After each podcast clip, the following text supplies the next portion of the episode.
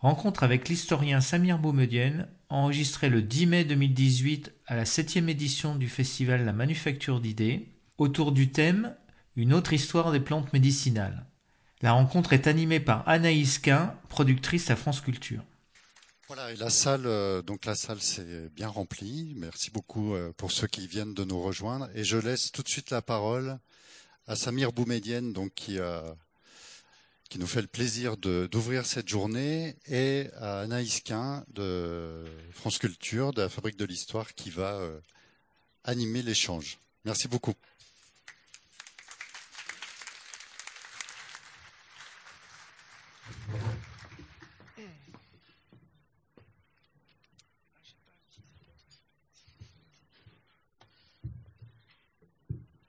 Bonjour à tous. Je vais peut-être laisser les derniers arrivés s'asseoir avant de commencer.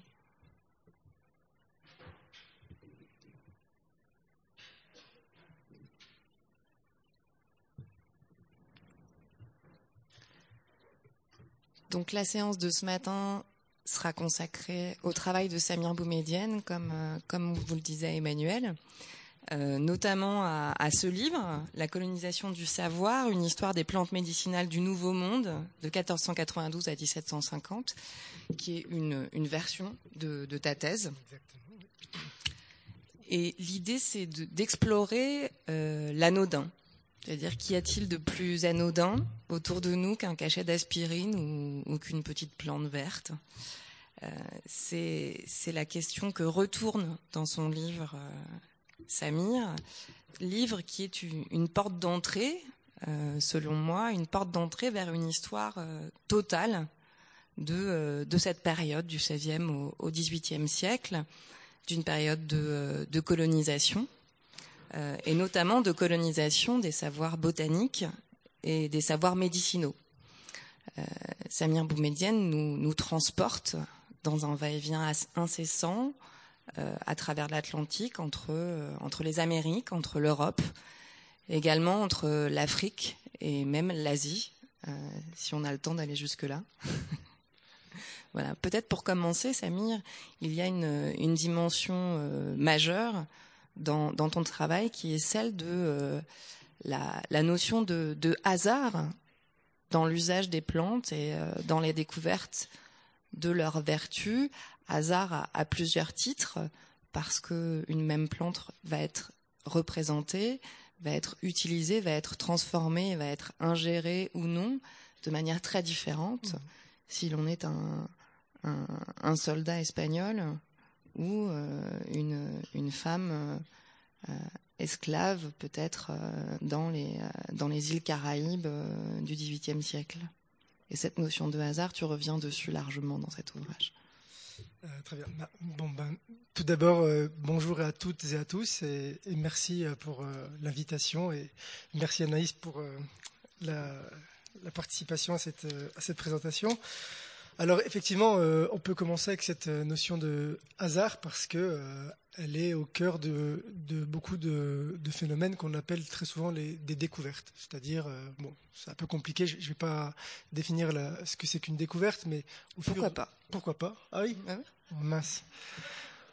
Euh, non, je vais pas le faire.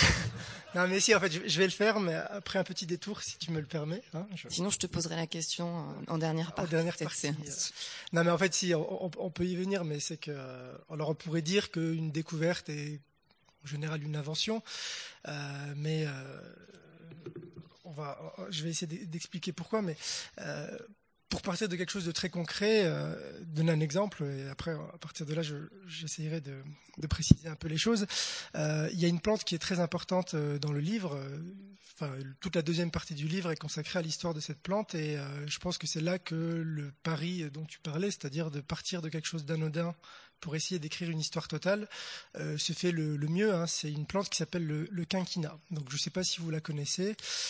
donc, du quinquina, on extrait la quinine si vous aimez le gin tonic ou le Schweppes, hein, c'est cette substance euh, qu'on retrouve dans, le, soda et euh, qui donne l'amertume euh, à cette boisson. Mais en fait, et ça c'est toute une histoire, on a commencé à utiliser du quinquina et de la quinine pour d'autres raisons. Et en fait, ça montre déjà la, part de hasard, de petites transformations du quotidien qui font que, qui fait que euh, des médicaments deviennent des boissons. Euh, bon, là, on a le cas avec le, le Schweppes, le et le gin tonic. Et l'autre exemple, c'est évidemment le, Coca-Cola qui, à l'origine, était plutôt une, boisson euh, médicinale. Bon.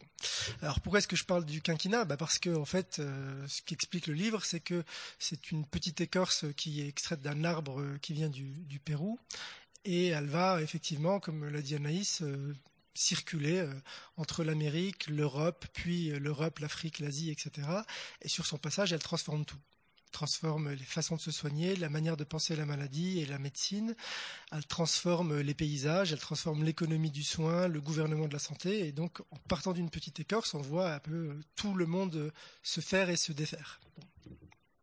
Et quand on s'intéresse à la façon dont le quinquina a été connu euh, par les Espagnols en Amérique, ben en fait, on a une suite d'énigmes qui apparaissent parce que, euh, en fait, c'est très dur de savoir quel est le moment de la première fois, première fois que les Européens l'utilisent, etc. Mais la version la plus probable, euh, ce serait que les Européens aient connu le quinquina en voyant des Indiens utiliser l'écorce pour soigner des tremblements dus au froid. Et pensant que euh, cette écorce qui soignait les tremblements dus au froid pouvait soigner des tremblements dus à la fièvre, il l'utilise sur des fièvres qui sont ce qu'on appelle des fièvres intermittentes. Et ces fièvres intermittentes correspondent à ce qu'on appelle aujourd'hui la malaria ou le paludisme. Et donc là, si vous voulez, si effectivement cette version est correcte, c'est quelque chose de très similaire à, par exemple la boîte de pétri, c'est ce qu'on appelle la sérendipité, hein, c'est-à-dire le fait qu'on ne pose pas une question, ou en tous les cas, on pose une, mauvaise question. Il y a une part de hasard qui fait qu'on se rend compte que euh, euh, ce qui nous intéressait euh, enfin, la question qu'on se posait a une réponse là où on, ne la cherchait pas. Et je pense que si on doit définir la découverte, c'est peut-être ça, c'est-à-dire que la découverte, c'est pas trouver ce qu'on cherche, mais c'est très souvent trouver ce qu'on ne cherche pas. Et en fait, pourquoi est-ce que c'est intéressant de, parler de ça? Bah Parce qu'effectivement, ça montre que quelque chose d'aussi massif que le quinquina tient à très peu de choses, c'est-à-dire une petite, euh, un raisonnement analogique. Hein, ça soigne les tremblements de, du au froid, on le teste sur la fièvre et là, ça a des effets euh, considérables. Mais c'est aussi parce que toute la connaissance euh, qui est développée sur ce qu'on appelle au XVIe siècle le Nouveau Monde ou l'Amérique, eh bien, repose sur ce genre de petite confusion, d'analogie et avec une part de hasard. Quand Christophe Colomb arrive en Amérique, il est persuadé, comme vous le savez peut-être, d'être en Asie. Et du coup, ce qu'il cherche, c'est ce qu'il connaît déjà. Et vous voyez bien le problème, c'est que, et c'est d'ailleurs le, problème de n'importe quelle recherche, de n'importe quel programme scientifique, si on cherche ce qu'on veut trouver, il y a de fortes chances qu'on ne trouve pas ce qu'il y a sur place. Et du coup, il faut apprendre à chercher ce qu'on ne cherche pas, c'est-à-dire à non pas trouver, mais à être trouvé par la réalité. Et c'est là qu'effectivement, il y a toute une histoire à faire de, de l'expérience, et c'est ce qui va mener quelqu'un comme Christophe Colomb à comprendre peu à peu qu'il n'est pas évidemment en Inde ou en Asie, mais aussi à comprendre que les plantes qu'il est persuadé de pouvoir retrouver sur place, comme la cannelle, le les clous de girofle, etc., sont différentes. Et c'est là qu'effectivement, cette pluralité des usages euh, euh, va, va, jouer un rôle et va transformer la pensée. Est-ce que ça va pour la définition de la découverte? Dans un premier temps, ça ira. Validé. Merci. Alors, comme on a pris la, la quinine comme premier exemple, on, on, voit bien à quel point euh, cette, cette transformation, euh, cette multiplicité d'usages et ce, ce parcours jusqu'à nous euh, est abouti, en tout cas dans cette première séquence euh, de, de, la, de la deuxième moitié du deuxième millénaire. Mais ça a l'air bien facile. Justement, Christophe Colomb et, et ces hommes qui débarquent en 1492 vont-ils accepter Vont-ils avoir la curiosité Vont-ils avoir le courage si facilement d'ingérer ces plantes utilisées pour, euh, pour des usages parfois très mystérieux, euh, peut-être plus mystérieux que, que les tremblements euh, liés au froid, par les, les personnes, les hommes, les habitants qu'ils rencontrent sur cette terre doublement inconnue. Ah, alors bon, bah, c'est bien comme ça. Je vais résumer un peu le, le, premier, la première partie, ce qui arrive avant le quinquennat. Non, en fait, c'est tout sauf facile. C'est-à-dire que l'image, voilà, de Enfin, si on peut retenir un enseignement de ce qu'a développé un certain nombre d'historiens et d'historiennes des sciences euh, sur les voyages, les explorations savantes, etc., c'est que c'est pas du tout euh, un procédé aventurier. Il y a beaucoup de méfiance, il y a énormément de prudence et de précautions qui sont prises, et euh, du coup, là, il y a une tendance en fait à justement ne pas, comment dire, ne pas trop faire le, pari de la nouveauté. Donc Christophe Colomb, d'ailleurs, quand euh, il part euh, à l'ouest, hein, vous savez qu'il part à l'ouest pour arriver à l'est, puisque on sait que la Terre est, sphérique. Et euh, donc il y a une petite erreur dans le calcul du, du mille marin, mais ça peu, importe. Et donc, il, se retrouve sur place, mais ce qu'il cherche, hein, c'est ce qu'il connaît déjà. C'est le mastic l'intéresse beaucoup. Donc, le mastic, c'est pas les joints qu'on utilise pour euh, pour combler les, enfin, pour, les salles de bain, etc. Non, c'est une plante, euh, une cousine de la térébenthine ou, du pistachier. Et euh, voilà, c'est le genre de choses qu'il cherche. Donc pas de, il cherche pas des choses inconnues. Et par ailleurs, il emporte avec lui des médicaments. Il emporte avec lui des vivres. L'une des premières choses que vont faire les Espagnols lorsqu'ils s'installent plus durablement aux Antilles, puis euh, sur la terre, euh, sur la terre ferme, c'est d'organiser un système, un circuit d'approvisionnement des drogues pour être sûr d'avoir de quoi se soigner et donc limiter le plus possible le recours aux plantes locales. Et c'est le même, euh, si vous voulez, le même réflexe qui va les conduire à développer sur place des formes d'élevage qui n'existaient pas ou à aussi cultiver le blé donc en fait, on n'est pas du tout euh, euh, dans euh, l'ouverture absolue à ce qu'on ne connaît pas. Et il y a une phrase du livre que je me permets de citer, mais ça veut vraiment dire que s'adapter au lieu, ça signifie aussi d'adapter les lieux. Donc là, comme on est il me semble que c'est les usages du monde. Là, on a voilà une tension qui est assez intéressante de, ce point de vue-là. Alors, comment ça se fait? Comment comment du coup, euh, on commence à, comprendre et à utiliser les choses nouvelles. Eh bien, il y a deux phases. Hein. La première phase, c'est qu'effectivement, quand on cherche ce qu'on connaît déjà, on va, parmi les choses nouvelles, d'abord regarder celles qui ressemblent à celles qu'on connaît. C'est pour ça que la majorité des plantes qui sont euh, connues en Amérique au XVIe siècle sont des plantes de substitution, c'est-à-dire des plantes qu'on utilise à la place des remèdes qu'on n'a pas. Donc vous voyez hein, toujours euh, ce rôle euh, et il y a des incidences, enfin des, conséquences de ça sur le sur le langage. Euh, vous savez que l'une des plantes, une des épices que va chercher Christophe Colomb, c'est le poivre. Donc il va pas en trouver sur place. Par contre, il va trouver quelque chose qui ressemble beaucoup, enfin lui et ses, successeurs, qui va être le piment. Et donc poivre en espagnol on dit pimienta, et donc on va appeler la nouvelle substance pimiento. Donc ça vous explique piment euh, en espagnol et en français. Et ça vous explique aussi que euh, le, mot poivron euh, est aussi dérivé de cette, de cette projection des usages. Poivre, poivron, pimienta, pimiento. Donc voilà, ça c'est une des premières manières de comprendre la nouveauté, c'est de la réduire le plus, le plus possible à, ce qui est ancien. Et puis il y a autre chose qui va intervenir, hein, c'est que euh, évidemment si on ne veut pas utiliser des plantes euh, qu'on ne connaît pas, c'est comme le disait euh, Anaïs, c'est qu'elles peuvent avoir des effets qu'on méconnaît, mais c'est aussi que les usages qu'on observe sont extrêmement différents. Et là, la plante qui montre le mieux ça, enfin, il y, en a, il y a deux substances qui le montrent très bien, c'est le tabac et le chocolat.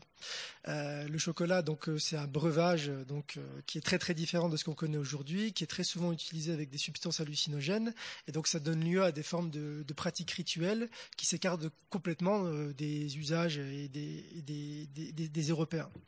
Et puis le tabac, c'est sans doute encore plus frappant, puisque le fait de porter de la fumée dans ses poumons et de, la recracher est sans doute une pratique auquel les Européens n'ont jamais eu affaire avant d'arriver en, Amérique au XVIe siècle. Et ce qui est intéressant, c'est que la méfiance que ça va, que ça va, euh, comment dire, provoquer, eh bien, elle va euh, se marquer dans le langage de manière très significative par euh, un lexique de la diabolisation. Euh, la fumée qui est recrachée ressemble aux bouches de l'enfer. Euh, euh, on dit que que l'herbe du tabac est une herbe du diable, etc. Pareil pour le chocolat. il y a par exemple un voyageur italien qui part en Amérique dans les années 1520-1530 qui dit que le chocolat est plus une boisson faite pour les porcs que pour les êtres humains. Donc on a vraiment le rejet, la méfiance pour des substances inconnues et surtout pour des usages qu'on qualifie d'idolâtriques et de diaboliques. D'où, dernière question, comment est-ce qu'on fait pour aller au-delà de ça? Et là, il y a plein, plein, plein de procédés euh, différents. Et euh, après, j'arrête, parce que je ne veux pas parler trop non, longtemps. tu ne vas pas t'arrêter tout de suite, hein. Mais... on fini. Non, dans dix minutes. Euh, non, alors, je pense qu'il y, y, a deux choses qui sont fondamentales. Il y a pour aller au-delà de cette méfiance, il y a une première chose qui est très très simple, hein, qui est le, en fait la les nécessités de la survie. C'est-à-dire que, évidemment, quand on n'a plus les médicaments qu'on a apportés avec soi, eh bien, euh, pour euh, survivre ou pour soigner une maladie qu'on ne connaît pas, eh bien, on va avoir recours, on va accepter de faire confiance à, des substances et à des usages qu'on ne connaît pas. Et significativement, la première des plantes médicinales véritablement nouvelles qui va arriver en Europe et qui va faire l'objet d'un commerce euh, extrêmement important, c'est une substance qu'on appelle le bois de gaillac et qui soigne la syphilis. La syphilis est une maladie que les Européens ne connaissent pas, et donc il faut trouver absolument un remède. Et ils constatent euh, aux Antilles que euh, les Indiens utilisent quelque chose contre cette, maladie, d'où euh, l'acceptation de la syphilis. Et ça marche aussi très bien pour d'autres substances, notamment les contrepoisons. Donc on verra sur cette difficulté parce qu'il y a un usage des poisons qui est aussi très important, et les poisons sont des plantes médicinales. L'autre manière euh, de voilà d'aller au-delà de cette méfiance, euh, c'est beaucoup plus fin et difficile à observer dans les sources. Hein. donc il y a vraiment un travail euh, très minutieux à faire dans des correspondances, dans ce genre de choses. Mais c'est en fait les relations quotidiennes, c'est-à-dire lorsque on passe d'une phase de conquête à une phase de, de coprésence, hein, qui n'est pas forcément euh, pacifique, mais qui va conduire un certain nombre d'Espagnols, par exemple, soit à se marier à des Indiennes, soit à les prendre pour nourrices. Et dans ces cas-là, c'est vraiment au quotidien que peu à peu des habitudes se diffusent. Et c'est comme ça notamment que le chocolat va peu à peu être approprié par les Espagnols euh, en Amérique. Et euh, il y a une histoire qui est assez semblable avec le tabac. Et ce qui complexifie cette, cette histoire, c'est que très rapidement, en fait, en fait, d'une certaine façon, ce face-à-face entre espagnol euh, et indien ou européen et, américain n'a jamais existé parce que euh, immédiatement il y a des gens qui viennent d'Afrique, donc notamment dans le cadre de, l'esclavage, et puis aussi très rapidement il y a ce qu'on appelle donc euh, les métis, donc les gens qui sont nés d'union entre indiens et, et espagnols, et puis qu'on va appeler avec ces, termes assez horribles de, de mulâtres et de mulâtresses, donc entre européens et, et africains, etc.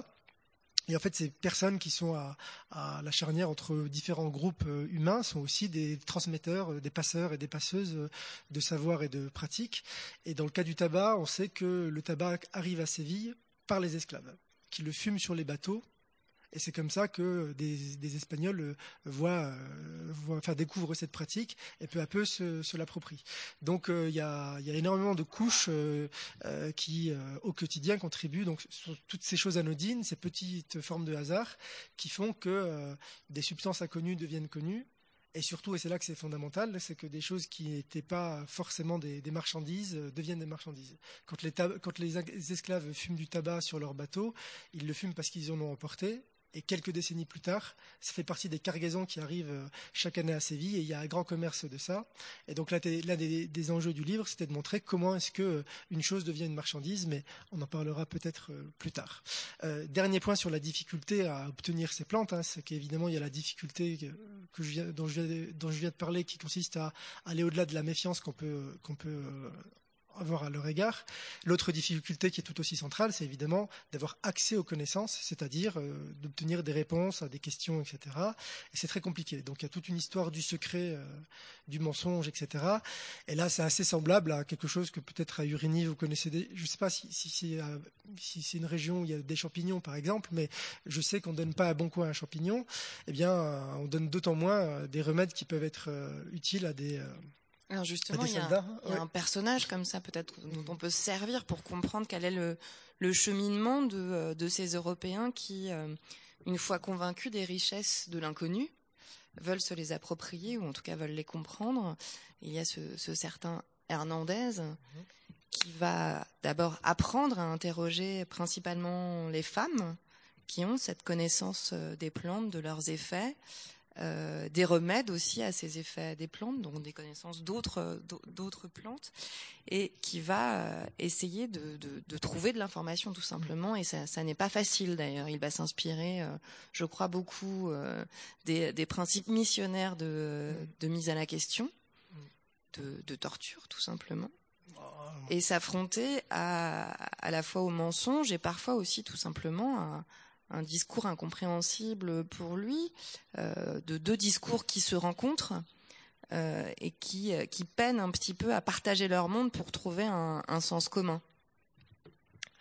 alors parlons d'Hernandez, oui, c'est une très bonne transition. Alors juste, si tu me le permets, faire un petit point sur, sur cette, pas forcément sur le personnage, mais sur la, l'expédition qui va mener en Amérique. Donc, c'est, elle commence en 1470. Donc, c'est vraiment quasiment un siècle après les premiers, les premiers contacts, si on veut, entre, entre colons et, les Indiens de Guanahani. Et là, le roi d'Espagne décide que, effectivement, on commence à comprendre que l'inconnu est une richesse et que, du coup, il faut apprendre à, chercher ce qu'on ne cherche pas. Hein. Et quoi de mieux pour cela que d'envoyer un médecin euh, faire une expédition Alors, ce qui est intéressant, c'est que si on regarde ce modèle hein, de l'expédition, euh, il n'a pas vraiment d'équivalent avant euh, l'expédition de Francisco Hernandez. Donc, 470, on envoie ce médecin. Alors évidemment, vous allez me dire que bah, on a envoyé Christophe Colomb, euh, euh, Magellan, etc. Mais si, vous regardez tous les voyages d'exploration qui ont lieu au, cours du XVIe siècle, ce sont la plupart du temps des voyages de reconnaissance, voire d'accaparement direct des territoires. Et je sais qu'on va parler plus tard dans ce festival de la question de la propriété. Donc de ce point de vue-là, il, y a, un petit intérêt à s'interroger sur la raison pour laquelle on envoie quelqu'un sur un territoire qu'on possède déjà. Hernandez, en fait, va pas aller découvrir de nouvelles terres, il va tout simplement aller sur un territoire que le roi d'Espagne euh, possède déjà, enfin qui fait déjà partie de ses, titres. Et la raison pour laquelle on l'envoie, c'est écrire un livre. Alors là, une fois de plus, au XVIe siècle, on a des gens qui voyagent pour écrire un livre. L'exemple canonique de ça, c'est Pierre Belon du Mans, euh, qui accompagne plusieurs, euh, plusieurs aristocrates pour lesquels il travaille comme médecin et il profite de ses voyages pour écrire. Mais là, la petite différence, c'est qu'on ordonne à quelqu'un d'aller sur un espace pour écrire un livre, et ça, c'est profondément nouveau. L'autre nouveauté réside dans l'organisation sociale qu'il y a derrière, c'est-à-dire que c'est une organisation collective. Il y a un médecin qui dirige une expédition avec toute une équipe de personnes qui vont réaliser des illustrations, de personnes qui vont réaliser des, enfin, qui vont faire des campagnes d'herborisation, de gens qui vont dresser des cartes, etc., etc. Donc, Donc il s'agit de rédiger un livre pour, euh, pour créer un outil pour exploiter ces terres accaparées. Alors, pour exploiter ces terres accaparées, alors il y a deux choses. C'est que ce qui est intéressant, c'est qu'au moment où on envoie ce personnage, on envoie aussi des questionnaires en Amérique, parce que voilà, on a l'idée qu'on connaît pas l'Amérique, on la connaît pas suffisamment, et que euh, ça pose d'une part le problème de, enfin il y a deux grands problèmes derrière, hein. c'est qu'il y a un certain nombre de révoltes qui euh, commencent à, vraiment euh, apparaître en Amérique, notamment au, au, Pérou à partir de 1565, et que on considère que c'est un manque de connaissances sur l'Amérique qui permet pas d'appliquer les lois, notamment les lois qui protègent les Indiens. Et donc, euh, il faut mieux connaître l'Amérique pour, euh, pour éviter ce, genre de choses. Donc, euh, il y a toute une histoire de, la, de la police derrière ça, c'est-à-dire connaître des territoires pour savoir comment les, les pacifier, c'est le terme qu'on utilise. L'autre problème, c'est la démographie, c'est-à-dire qu'il y a une chute spectaculaire du nombre d'Indiens et donc, si on envoie quelqu'un comme Francisco Hernandez, c'est un peu pour régler euh, ces des problèmes, c'est qu'il va contribuer à une meilleure connaissance de l'Amérique et surtout, il va compiler inventorier des médicaments qui pourront être directement utiles à deux choses. Donc, d'une part, l'administration sanitaire de l'Amérique, c'est-à-dire un moyen direct de, euh, résorber la chute du peuplement, et d'autre part, donc euh, ça c'est la conséquence de, ce que je vous disais tout à l'heure, c'est euh, exploiter effectivement les richesses commerciales de ces plantes qui, comme le tabac ou le chocolat, peuvent devenir des drogues très valorisées en Europe. Donc, il est là pour faire tout ça. Euh, donc maintenant, je vais parler, si c'est possible, de, de, ce qu'il fait sur place. Donc ce qu'il fait sur place, ça pourrait se résumer en un seul mot, euh, questionner. Pourquoi? Parce que évidemment, euh, lorsqu'on fait une campagne, enfin une expédition botanique, c'est bien d'avoir un œil de botaniste, d'être capable de déterminer l'identité des plantes, etc. Mais déterminer l'identité des plantes ne suffit pas à connaître quels sont leurs pouvoirs. Donc l'histoire euh, qui est racontée dans ce livre, c'est vraiment l'histoire du pouvoir des plantes, comment est-ce qu'on le connaît, comment on négocie avec ce pouvoir? Et en réalité, pour connaître euh, le pouvoir d'une plante, eh bien en fait, il faut connaître la manière dont elle est déjà utilisée par d'autres personnes. Donc il est forcé de poser des questions et d'emblée, ça va lui poser un premier, premier problème, c'est que ses conceptions de l'efficacité ne sont pas nécessairement identiques aux conceptions de l'efficacité de ses interlocuteurs. Donc par exemple, il va devoir démêler en posant les questions ce qui pour lui relève de la médecine de ce qui n'en relève pas et qui va être qualifié par exemple d'idolâtrie, de rituel diabolique, etc. Donc euh, il y a ce premier problème. Et l'autre problème euh, qui est fondamental, enfin c'est même d'ailleurs le, vrai premier problème, c'est un problème d'ordre linguistique puisque pour entretenir langue avec, euh, ses interlocuteurs, eh bien au départ il passe par des interprètes Et puis peu à peu, il va apprendre une langue, une des différentes langues qui, va rencontrer au cours de son voyage, parce que en gros, il, parcourt l'actuel Mexique. Il y a quatre aires linguistiques principales qui, va parcourir, mais la langue qu'il va, apprendre, c'est la langue de l'ère la plus étendue, c'est le nahuatl. Alors bon, euh, au départ, euh, ce qui est intéressant, c'est que la majorité au cours de la, fin, durant la majorité de ces pérégrinations, il ne parle pas nahuatl, donc il passe toujours à travers un intermédiaire. Et là, il y a un premier problème. Hein. Vous savez, en italien, on dit traduttore et traditore, donc euh, le traducteur est un traître. Et effectivement, il se rend compte que très souvent, on lui traduit mal les choses. Alors pourquoi est-ce que ça le pose dans un problème? Et c'est une autre dimension, euh, enfin ça le met dans une situation compliquée, c'est que, et c'est une autre dimension du voyage, c'est que bah, voyage, ce sont des peines physiques et morales. Donc euh, lui, il passe des plaines désertiques du centre du Mexique aux hauteurs qui sont beaucoup plus froides, etc. Donc si vous faites une expérience de ce genre, vous verrez que votre corps est mis en rude épreuve, qu'on tombe facilement malade est fréquemment malade et que un certain nombre de questions qu'il pose sont autant destinées à, l'écriture de son traité qu'à se soigner lui-même.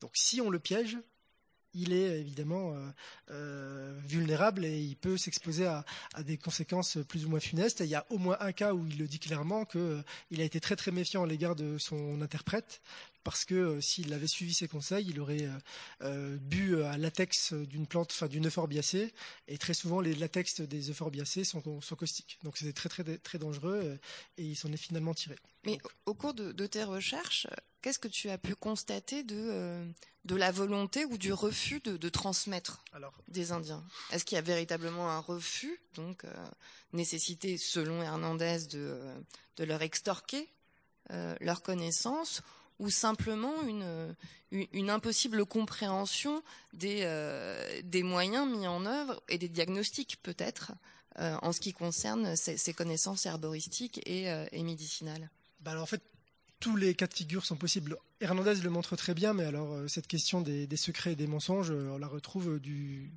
de la fin du 15e à la fin du 18e siècle, c'est un problème récurrent. Alors effectivement, comme tu le dis, le, premier problème, c'est de savoir si on, pose la même, question dans le même langage.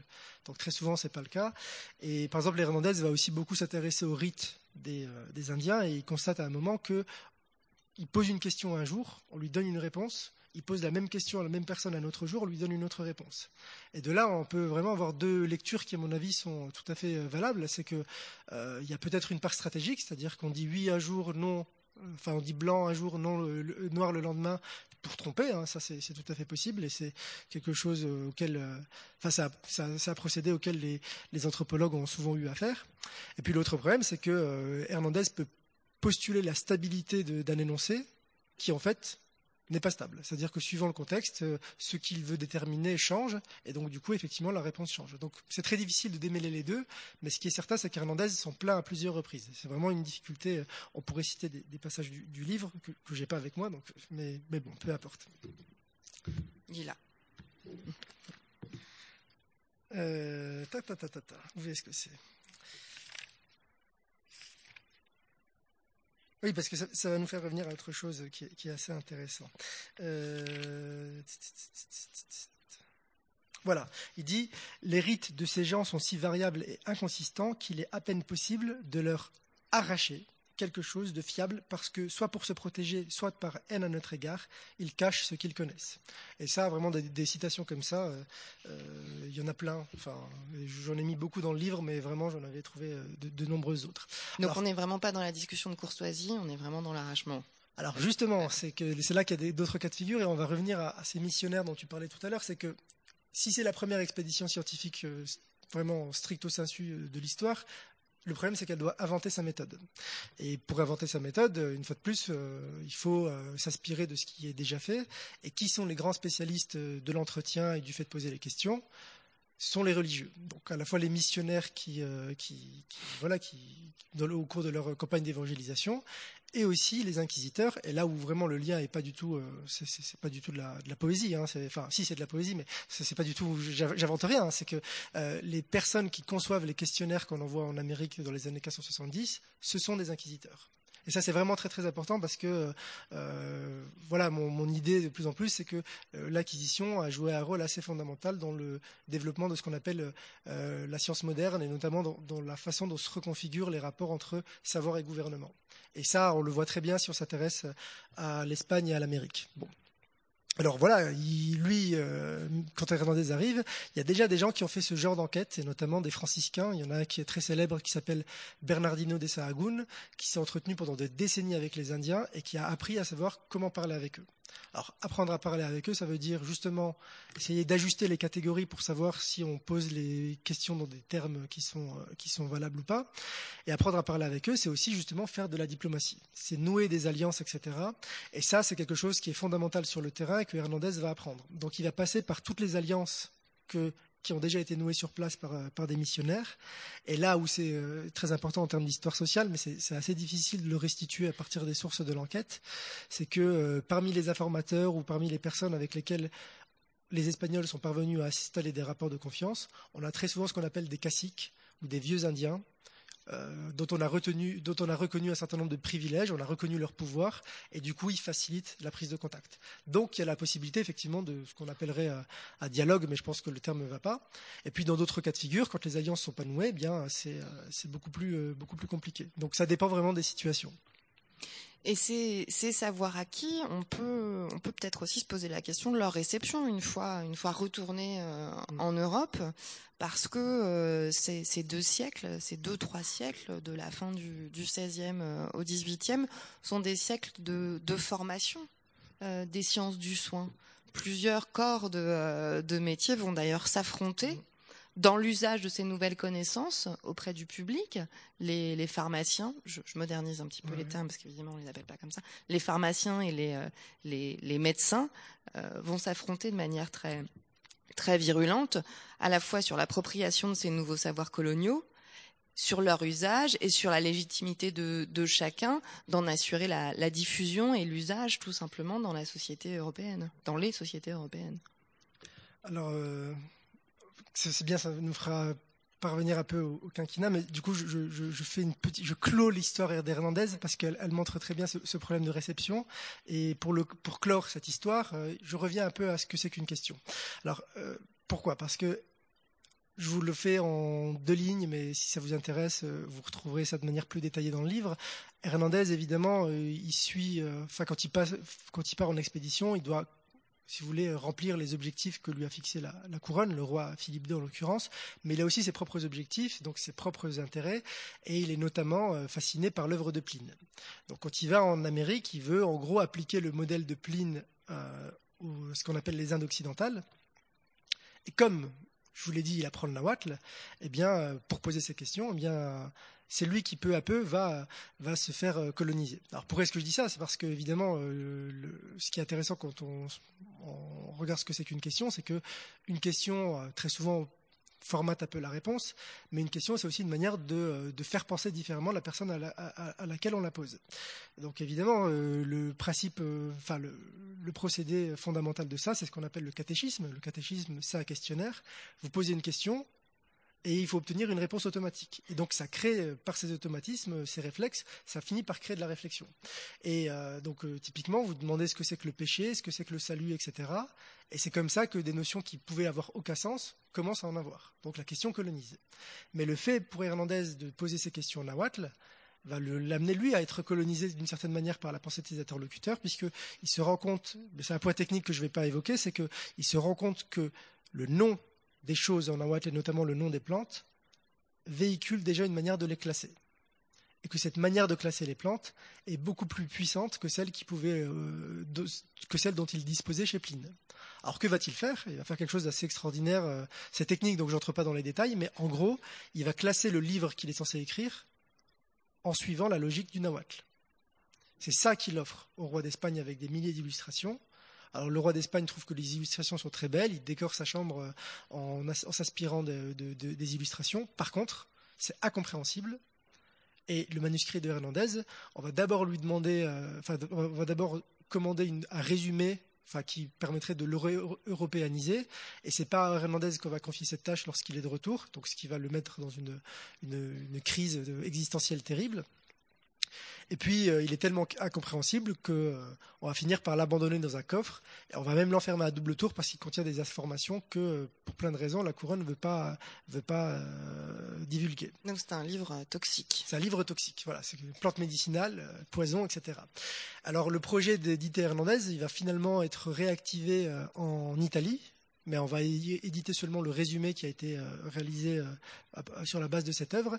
Et ce qui est intéressant, c'est que euh, parmi les personnages qui sont consultés pour savoir comment faire pour éditer le résumé, est-ce que c'est une bonne idée ou pas, eh bien il y a Galilée, et Galilée dit que c'est vraiment pas intéressant. Enfin voilà. Donc c'est trop loin, on connaît pas les plantes, il voit pas du tout le profit, le, bénéfice possible de, la chose.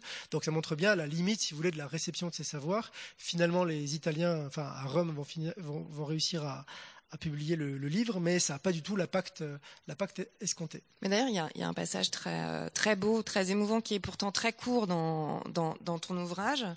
Euh, d'ailleurs, je pense que volontairement, euh, tu n'avais pas la place de, traiter cette question euh, à cet endroit-là, mais volontairement, tu, accroches l'attention du lecteur au moment où tu, évoques la question de la sélection, c'est-à-dire que ce que les Européens vont sélectionner, choisir de s'approprier euh, de ces connaissances euh, botaniques et médicinales et ce qu'ils vont aussi laisser de, côté. C'est-à-dire toutes les, substances abortives mhm. euh, qui vont être globalement rejetées de, ce centre d'intérêt.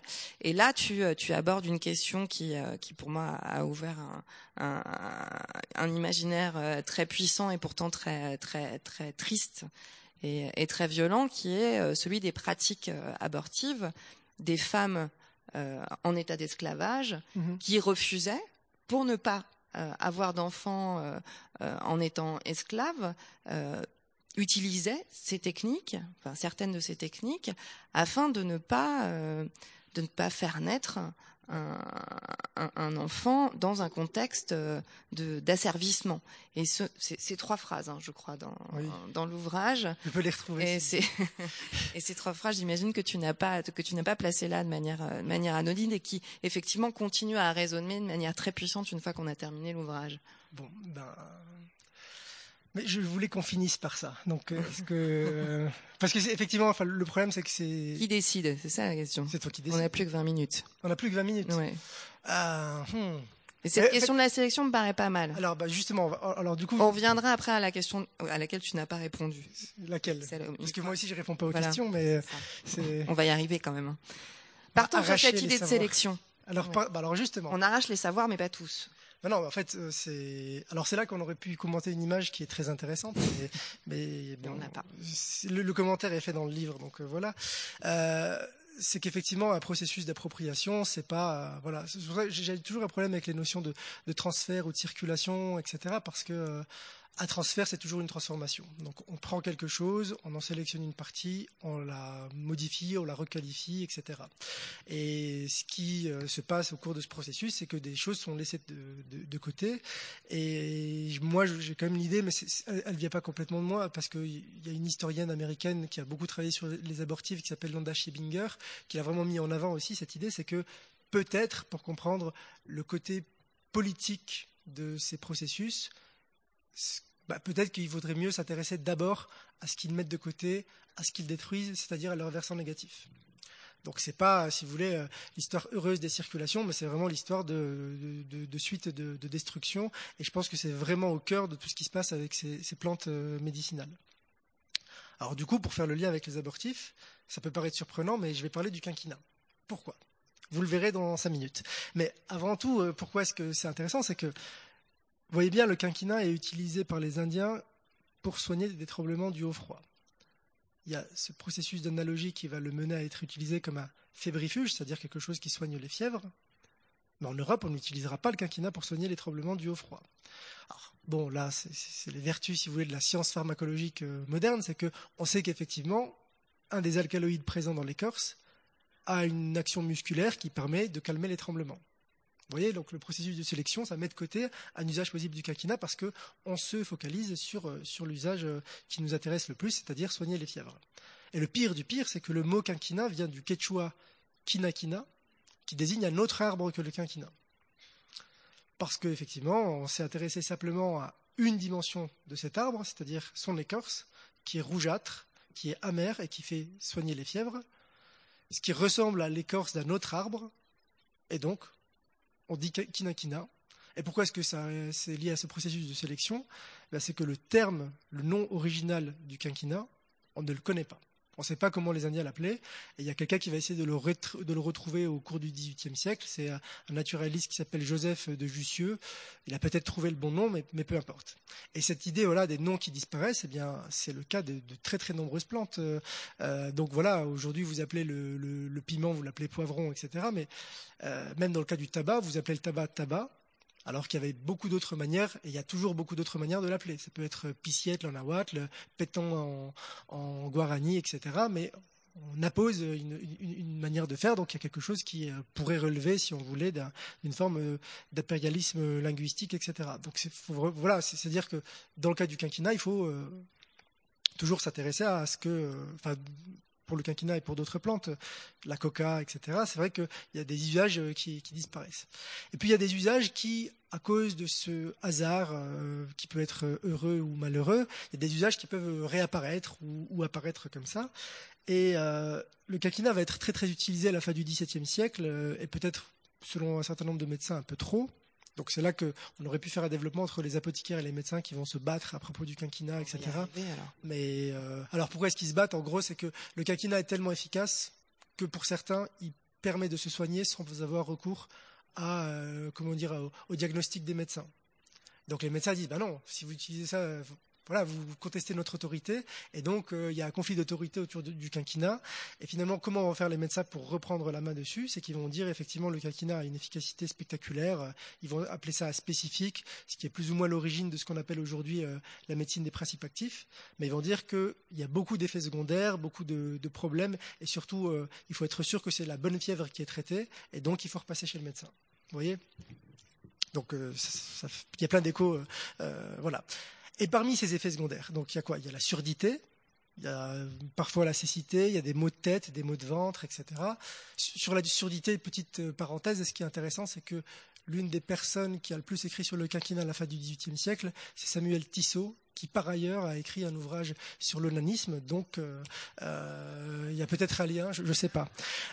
sur l'autosuffisance. Sur l'autosuffisance, voilà. Bon, et parmi les, euh, les usages, enfin les effets secondaires du quinquennat, il y a le fait qu'il provoque des fausses couches.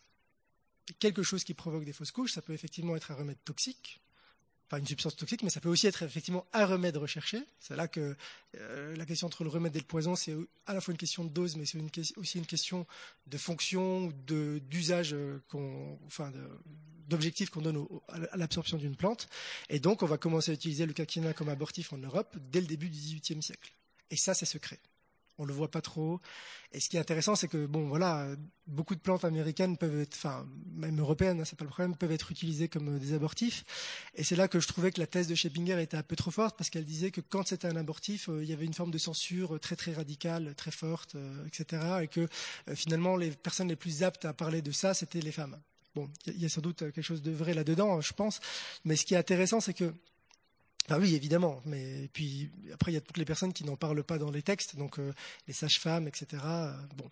Mais ce qui est intéressant, c'est que quand on voit un médecin prémunir ses patients contre l'usage d'une plante parce qu'elle peut provoquer une fausse couche, est-ce qu'il ne dit pas en douce que si vous avez besoin d'avorter, vous pouvez euh, utiliser cette plante? Et c'est très compliqué, c'est la question du secret des sources, et c'est pour ça que sur ce genre de questions, et je reviens, tu vois, comme le chat, je retombe sur mes pattes, effectivement, sur ce genre de questions, on est peu, euh, non pas contraire au silence, mais contraire à la suggestion, d'où euh, effectivement ce, passage que tu, apprécies à propos de, l'usage des, abortifs par, euh, les femmes, pas seulement esclaves d'ailleurs, puisqu'il est aussi constaté chez, chez les indiennes du Pérou jusqu'à jusqu'à la fin du XVIIIe siècle. Voilà. D'ailleurs, pour, pour continuer sur, sur le quinquennat, qui nous aide à ouvrir pas mal de portes finalement de, euh, de ton livre, euh, la découverte de, de ces usages, de la substance, ensuite de ces usages et de ces usages multiples qu'on découvre euh, à foison, va se transformer en, en conflit international, j'allais dire planétaire, mais planétaire au niveau du monde connu de l'époque. Mmh. Euh, c'est étonnant de, voir que par cette toute petite substance, on arrive finalement à une affaire euh, mondiale. C'est un, terme un peu à la mode aujourd'hui. Je sais que tu vas pas aimer ça, mais, euh, je vais le faire quand même. oui, bon, hmm, après, bon, enfin, c'est le problème, c'est que il y a un petit point de méthodologie à faire, c'est que évidemment, moi, j'ai utilisé le quinquennat comme une sorte de, de focale pour euh, voir euh, tout un tas de choses. Mais il ne faut pas en conclure que le quinquennat explique l'ensemble des évolutions qu'on aborde. Donc effectivement, dans les conflits, euh, si vous voulez, diplomatiques ou militaires, dans, lequel le, quinquennat, dans lesquels le quinquennat va jouer un rôle, le quinquennat n'explique pas tout. Mais il permet de, de, croiser des dimensions intéressantes. Bon, alors effectivement, euh, et je vais un peu déborder sur ce qui se passe ensuite au 19e et au 20e siècle, le, problème du quinquennat, donc c'est une écorce qui, se trouve sur un arbre. On arrache l'écorce, on la réduit en poudre, on boit ça et on est plus ou moins soigné de ses fièvres ou on, peut avorter, etc., etc. Bon, le problème c'est que quand euh, la demande augmente, euh, évidemment, on se met en place donc un grand commerce, un commerce international ou mondial, si tu veux, je peux utiliser le terme, il n'y a pas de souci. Et ça, ça pose des tas de difficultés parce que euh, le quinquina, par exemple, c'est un arbre qui n'est pas cultivé jusqu'au XIXe siècle, pour tout un tas de raisons euh, techniques. Euh, donc en fait, on a affaire à ce qu'on appelle une économie d'extraction. Le problème, c'est que s'il fait partie de ce genre d'arbres qui, une fois ôtés de l'ensemble de leur écorce, finissent par mourir. Donc l'économie d'extraction devient une économie de prédation, économie destructrice. Et dès la fin du XVIIe siècle, il y a une sorte de cercle vicieux qui se met en place, c'est-à-dire que on surexploite les forêts à quinquina, les arbres disparaissent, il faut en trouver d'autres, donc on trouve d'autres forêts à quinquina, et elles subissent le même sort, et c'est comme ça que le rayon d'exploitation du quinquina ne cesse de s'agrandir, euh, tout en euh, détruisant euh, les, ressources disponibles, puisque le quinquina qui est un arbre devient effectivement une, ressource. Donc là, on, assiste à l'avènement d'une première pensée écologiste. Pas vraiment, enfin... Ou alors ça dépend ce qu'on appelle. Comment préserver et assurer la production du quinquina. Et c'est une question qui est complètement liée à cette question un peu géopolitique dont tu voulais parler, parce que, en gros, euh, pendant tout ce siècle, c'est les Espagnols qui vont revendre le quinquina à l'Europe. Alors, ils se font court-circuiter par euh, toute l'économie de contrebande, etc., par des, arrangements commerciaux, notamment avec les Anglais, mais malgré tout, le quinquina qu'on connaît, il vient des, euh, des territoires espagnols d'Amérique. Bon. Alors, ce sont les Espagnols qui doivent gérer ce problème d'extraction de la ressource, d'une part, et du fait que, euh, évidemment, euh, comme elle est très précieuse et très importante d'un point de vue économique et politique en Europe, beaucoup de monarchies, euh, enfin, d'autres monarchies, notamment la monarchie française et la monarchie anglaise, vont essayer d'accaparer le quinquennat, c'est-à-dire d'en trouver des plans et de le cultiver dans leur, dans colonie. Les Français, par exemple, vont, faire des tests en Guyane. Alors ben voilà, il y a, deux menaces pour les Espagnols, c'est que le fait qu'on essaye de leur dérober euh, cette, cette, or amer, donc le quinquina, et l'autre menace euh, qui vient de la surexploitation, euh, qui fait que l'arbre pourrait disparaître. Et comment est-ce qu'ils essayent de régler le problème? Eh ben, Ils font une sorte de système de monopole qui consiste en gros à confisquer le quinquina, c'est-à-dire que les particuliers peuvent plus l'exploiter eux-mêmes, et à déléguer l'extraction du quinquina aux officiers de la monarchie, qui peuvent éventuellement la redéléguer ensuite à, à, d'autres particuliers qui payent une licence. Mais en gros, c'est une manière de gérer durablement. Là, on peut dire gestion durable, euh, une ressource, mais on peut aussi dire, c'est plus juste, exploitation durable. Parce que ce qu'on protège ici, c'est évidemment pas un arbre. Ce qu'on protège, c'est une économie d'extraction et d'exportation. Bon. Et euh, du coup, euh, ils essayent de faire ça au XVIIIe siècle, et les tentatives des Espagnols, des Français et des Anglais, et plus tard des Hollandais ne cessent pas. Hein. ils vont continuer à vouloir euh, prendre la, plante et ils y parviennent euh, au XIXe siècle lorsque notamment les Hollandais acclimatent l'arbre quinquina à Java. Là, l'île de Java devient une immense plantation, euh, aussi un véritable mouroir. Et ce qui est intéressant, c'est que la raison pour laquelle la demande en quinquina augmente encore au XIXe siècle, eh bien, c'est que les terres qui commencent à être conquises, euh, euh, notamment en Asie du Sud-Est et en Afrique à cette époque-là, sont des terres très impaludées Et donc le kakina est une arme de plus pour les armées européennes qui vont, qui vont combattre sur place. Et ce qui est intéressant, c'est que cette petite écorce, eh ben, c'est une des substances qui fait le mieux le lien entre les deux phases de l'expansion européenne, hein, celle des 16e et 18e siècles et celle des 19e, 20e siècles. Et euh, l'autre intérêt de la chose, c'est qu'on voit bien comment est-ce que lorsque les Hollandais acclimatent la, la plante à Java, ils vont fournir vers 1880 90% de la production mondiale de quinine. Et là vous avez euh, toute l'histoire résumée, c'est-à-dire que un arbre, euh, quand il est quand il est repris, euh, vous savez peut-être, il y a eu les indépendances, enfin des guerres d'indépendance au début du 19e siècle, donc c'est plus l'arbre de, l'Espagne, c'est l'arbre des républiques qui sont nées de ces guerres d'indépendance, Pérou, Grande Colombie, Équateur, Bolivie. Eh bien, ce qui est intéressant, c'est que cet arbre va être dérobé aux anciennes colonies espagnoles pour favoriser la conquête des nouvelles colonies euh, françaises, anglaises, hollandaises, notamment en Afrique et, en Asie. Donc euh, voilà comment est-ce qu'une simple plante effectivement se trouve au, cœur de tout un, ensemble de conflits euh, qu'on peut qualifier de géopolitiques ou, de mondiaux si tu préfères, puisque effectivement ça devient planétaire entre le 19e et le 20e siècle, ça devient planétaire il y aurait beaucoup de choses à dire aujourd'hui sur la quinine et le traitement du, paludisme. Est-ce qu'on, je, continue aussi sur, sur cette question de la, sélection et, du choix euh, élaboré par, euh, par les, les, puissances colonisatrices, qui va être de peut-être aussi euh, vouloir volontairement ignorer ce qu'elles créent en déplaçant les populations évidemment par la, par la, traite, par la traite négrière euh, vers, euh, vers le continent américain, mais aussi par euh, le déplacement. Et on sait que ces mouvements étaient très importants, des mouvements de déplacement forcé mmh. ou de fuite des Indiens qui vont créer d'autres espaces de, de cohabitation et de nouvelles habitudes, comme tu le disais au début de notre entretien, lorsqu'on parlait de, de, de l'acceptation progressive des pratiques des uns et des autres et, de l'acception d'ingérer euh, ces substances étrangères. Euh, donc sur les déplacements de population, c'est enfin, très intéressant. Si, j'avais d'autres vies, je, consacrerais euh, des recherches là-dessus parce que c'est un, instrument, enfin, une manière de gouverner extrêmement, extrêmement puissante et qui est un peu, d'une certaine façon, une sorte d'invariant de ce qu'on appelle des empires, puisque par exemple, l'Empire Inca a beaucoup fonctionné avec, euh, avec ce genre de, de procédé. Et effectivement, euh, alors tu disais qu'ils ignoraient les effets que ça avait. Mais en fait, au départ. Au départ. Mais alors, ce qui est intéressant, c'est que vous dans cette période que j'évoquais tout à l'heure, lorsqu'on envoie des questionnaires en Amérique et qu'on essaye de comprendre euh, ce qui se passe, quoi, la situation et, et tout ça, il y a des gens qui vont essayer d'être, bon, alors la part d'honnêteté est toujours difficile à déterminer, mais qui vont essayer vraiment de, comprendre les facteurs euh, du déclin démographique et euh, euh, des, problèmes qui se posent dans certaines localités. Et certaines personnes vont mettre en avant justement ce problème des déplacements de population qui, en gros, ont désarticulé les relations au lieu. Et pourquoi est-ce que dans le cas des plantes c'est très important? Bah, C'est parce que ce que constate Hernandez quand il voyage, c'est que ce que lui considère comme une même plante va avoir des noms très différents à des localités qui se trouvent simplement à 3 ou 4 kilomètres euh, de, distance parce que les usages aussi sont très différents, etc.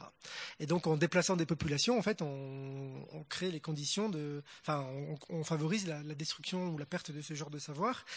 Et euh, voilà, là je vais vous citer deux missionnaires qui répondent à des questionnaires dans les années 480. Le premier dit à propos des plantes, il dit Il existe une grande variété d'herbes et de simples des montagnes qui sont très peu connues parce qu'il n'y a ni Indiens ni anciens habitants dans cette terre pour en donner relation, pour les découvrir par leur expérience. C'est-à-dire que les vieux ont disparu, ou alors les vieux sont restés sur place, mais les jeunes sont partis, notamment dans le cas d'un système qu'on appelle euh, la MITA au Pérou. Et là, bah, transmission intergénérationnelle coupée, et euh, ça contribue justement à cette, perte des savoirs. Et euh, l'autre chose qui va contribuer fortement à ça, c'est ce que j'appelais tout à l'heure la destruction de l'idolâtrie, si vous voulez, hein, le fait de convertir les Indiens au christianisme, mais aussi de les débarrasser de leurs anciennes conceptions du réel. Et là, bon, c'est une phrase qui est, enfin, c'est un extrait qui est assez, qui est assez fort parce qu'il fait directement ce lien, 480 hein, aussi, un dominicain qui dit ça. Dans la vallée où se trouve ce village, on ne croit pas qu'il y ait beaucoup d'herbes utilisables en médecine, mais dans les ravins et dans les montagnes, nous croyons savoir que les Indiens dans le passé en connaissaient beaucoup, ou assez en raison des soins très étranges, hein, donc c'est rite, hein, qu'on a vu pratiquer à quelques Indiens de cette région. Mais au jour d'aujourd'hui, nous pensons qu'ils en connaissent peu, et la cause en est que, comme les ministres de la doctrine, donc les missionnaires, voyaient que les Indiens pratiquaient et mêlaient de nombreuses superstitions à leurs soins et médecines, pour les ôter, donc pour ôter ces superstitions, ils ont ôté tout le reste.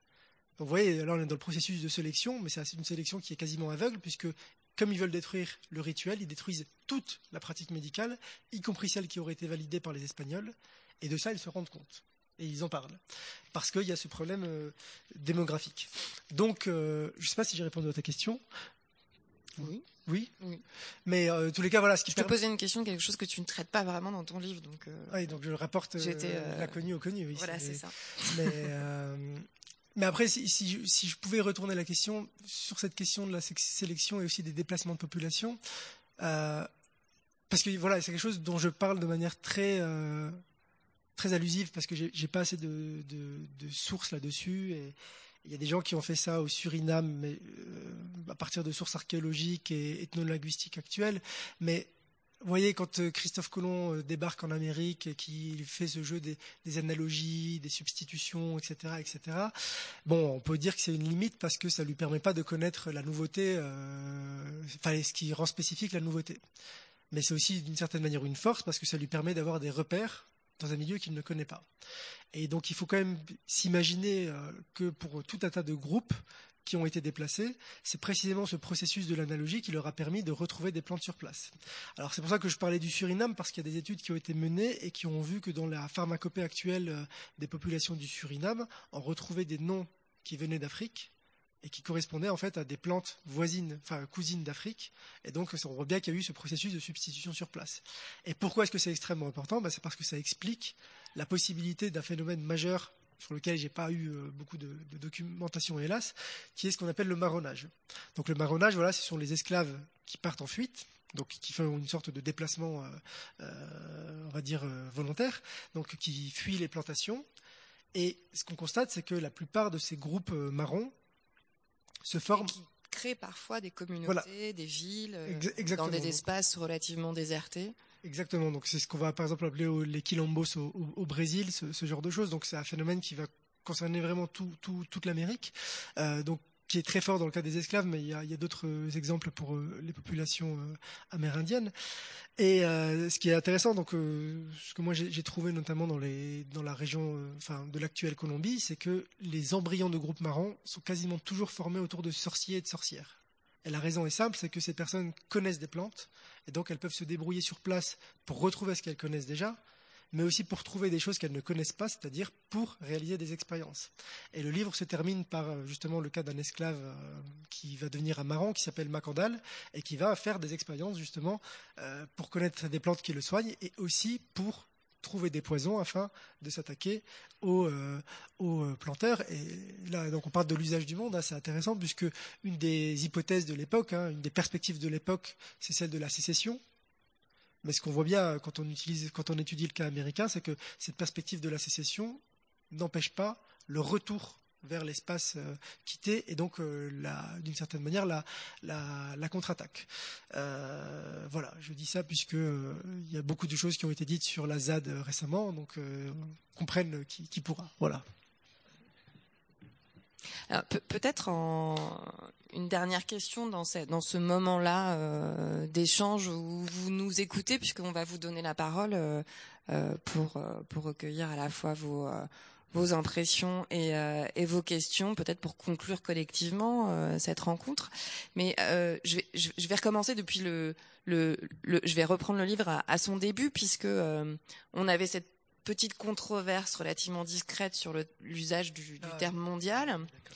Et euh, au début du livre, tu, d'une certaine façon, tu te situes euh, en dehors et même tu refuses cette, euh, cette tendance historiographique, parfois plus éditoriale qu'historiographique véritablement d'ailleurs, de, de vouloir à tout prix faire une histoire connectée, une histoire de la rencontre, une histoire euh, mondiale, euh, quel que soit l'objet, euh, l'objet dont on parle. Et toi, tu affirmes vouloir assumer la dissymétrie mmh. des sources dans ce, dans ce type de, de champ de recherche, puisque de toute façon, quel que soit le combat qu'on mène pour trouver tout ce qui peut se, se trouver du côté, par exemple, des Indiens, la lutte est perdue d'avance et qu'il faut faire avec ce que l'on a. Mmh. Et là, peut-être, on parle d'une génération qui, qui, affirme pouvoir le faire, qui a une petite dizaine d'années de plus, de plus que toi. Il y a peut-être un, un, petit gap comme ça générationnel entre historiens. Tu dis, mais non, euh, puisque c'est ce, serait ta génération qui aurait à relever ce défi. Toi, tu te dis, tu, tu, tu affirmes que euh, ce défi n'est pas un défi suffisamment valable pour qu'on y passe hmm. tout le temps euh, qu'affirment bien des historiens euh, aujourd'hui euh, consacrés à cette recherche de d'équité. Oui, d'égalité peut-être plus que d'équité d'ailleurs. Oui. Alors bon, alors là on pourrait poser des problèmes, enfin des questions plus philosophiques sur le concept d'égalité et, et, ses pièges, mais à titre personnel, voilà, j'ai aussi une sorte de, passion pour l'égalité, mais je, je crois qu'elle peut être contradictoire avec ce qui est peut-être plus important, qui est la, la, singularité. Mais peu importe. Pour, la, question que tu poses, alors je ne sais pas, c'est un peu difficile d'en restituer tous les enjeux, mais en gros, c'est vrai que c'est pas que d'ailleurs les historiens et les historiennes qui ont 10 ans de plus que moi, c'est aussi des gens qui ont travaillé dans les années 70 et qui ont constaté, effectivement le constat est tout à fait valable, que à peu près tout ce qui s'est écrit sur l'histoire euh, de l'Amérique par exemple, mais aussi sur l'histoire de l'Asie ou de l'Afrique, était dominé par une perspective européenne, eurocentrée, et que ça, ça méritait une sorte de, de, correction. Bon, alors moi, je, ne suis pas en désaccord avec ça. Au, contraire, hein, je veux dire, euh, évidemment, euh, euh, que en tous les cas, pointer l'européocentrisme, c'est extrêmement important. Mais le grand paradoxe, enfin, ou en tous les cas, le, grand risque, c'est que si on affirme aujourd'hui que on a réussi à dépasser ça, qu'on n'est plus du tout européocentrique, alors vraiment on refait le coup à l'envers. Pourquoi est-ce que je dis ça? C'est que en gros, ce qu'on reprochait à l'européocentrisme, c'était de dire que depuis l'Europe, on pouvait que le, voilà que le, si vous voulez, la perspective européenne suffisait. C'est-à-dire que quand on parle depuis l'Europe, on peut parler pour tout le monde et il n'y a pas de problème. Bon. Mais si aujourd'hui on arrive à dire que parce qu'on a compris qu'en fait on ne pouvait pas parler pour tout le monde, que, que, enfin, que si on a compris ça et que du coup on se mettait à intégrer les autres points de vue, bah, faut pas oublier que c'est quand même depuis l'Europe qu'on parle et que ce que ça va reconduire, c'est que depuis l'Europe, on va couvrir tous les points de vue.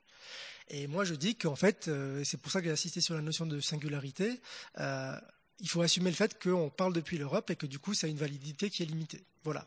Et si vous voulez, euh, c'est ça, ça, ça, pose un autre problème, c'est-à-dire que c'est pour ça qu'il y a une petite ironie dans ce genre de revendication, c'est que j'ai l'impression qu'il y a quand même qu'en Europe ou de manière plus générale qu'en Occident qu'on prétend se déstituer, qu'on prétend avoir un regard décentré.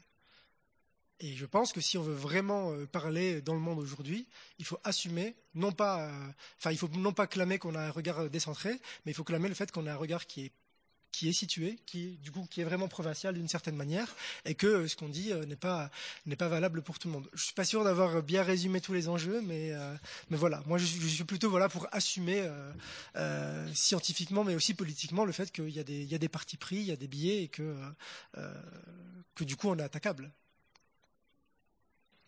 Merci à tous. Merci beaucoup.